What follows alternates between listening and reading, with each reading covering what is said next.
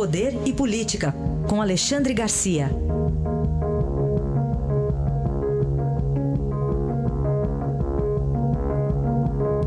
Alexandre, bom dia. Bom dia, Raíssa. Bom dia, Carolina. Bom Carolina, dia. há pouco eu ouvi você noticiando aí falsificações dentro uhum. do fundo de garantia. Né? O sujeito falsifica que está com câncer, está com HIV. Né? Mas não, o pior é que não é só aí, né? A gente vê na Previdência a quantidade de, de uh, indenização por, por uh, uh, doenças, por incapacidade de trabalho, que são falsas.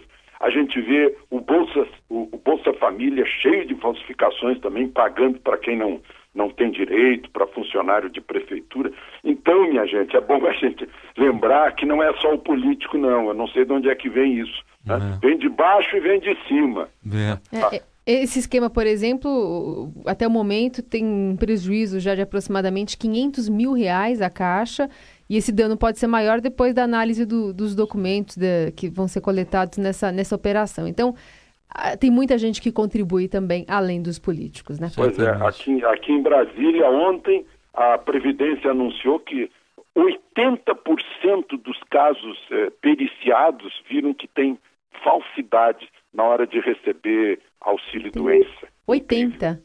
É. No auxílio-doença. Auxílio-doença. Falsificando auxílio-doença. Aí, bem, às vezes vem de baixo. Mas vamos para um que vem de cima aqui agora, Alexandre.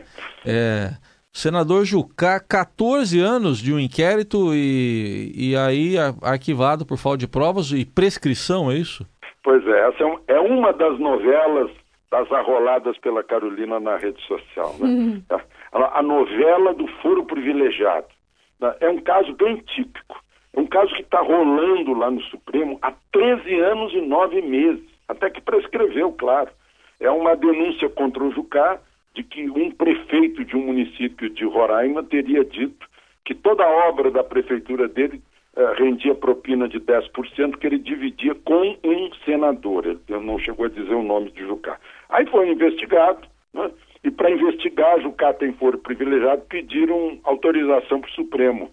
Treze anos e nove meses depois, a Procuradoria-Geral da República disse, olha, prescreveu, porque a acusação é de crime de peculato, que tem 12 anos de pena, e essa pena de 12 anos prevê prescrição em 16 anos.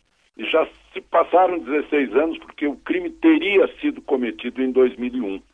Não agrada a ninguém esse foro privilegiado, nem mesmo o próprio investigado. O Jucá está declarando aí que, que, que, é uma vergonha, que ele deveria ser inocentado por falta de prova, foi, foi, foi isentado por, uh, uh, por prescrição. Quer dizer, não agrada a ninguém esse sistema de foro privilegiado, e esse é um caso bem exemplar de, de demora lá no Supremo e faz com que a gente eh, compare também a, a, velocidade do Supremo com a velocidade da primeira instância. Primeira instância resolve logo, mas depois recursos acabam no Supremo e vão se, uh, vão, vão, vão, se dilatando no tempo, né, por décadas, como foi o caso de Paulo Salim Maluf. Bom, então vamos falar da próxima novela, a novela Brasil, que faz um mês?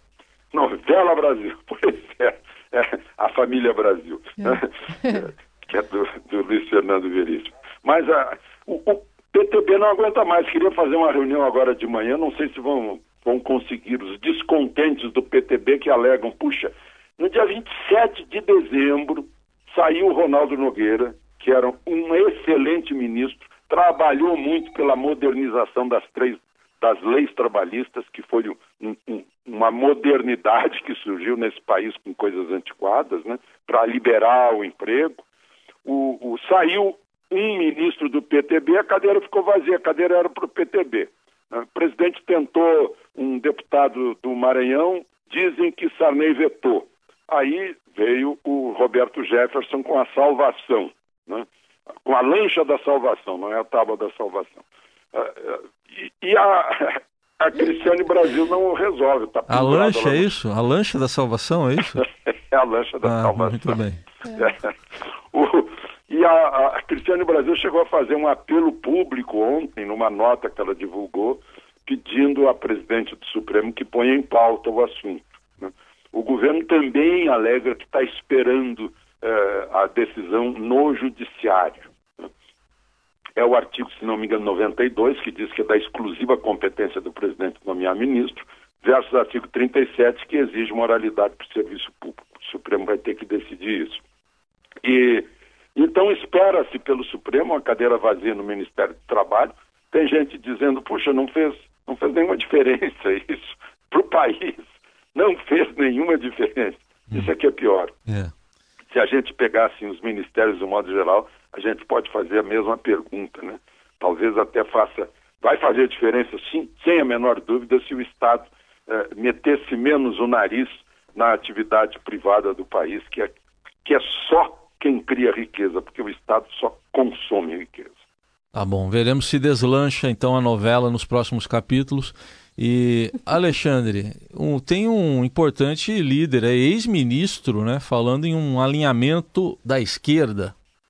Pois é, é outra novela, né, que o, o, esse importante líder é o homem que defendeu Dilma no julgamento. Isso. É o homem que foi ministro da Justiça, José Eduardo Cardoso. Né?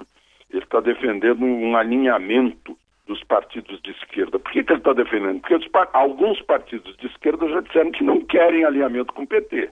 Né? Sabem que o PT não é mais ideológico, partido fisiológico como os outros, desde que foi contaminado pelo poder. E, e aliás, contaminado pelo poder, não. Né?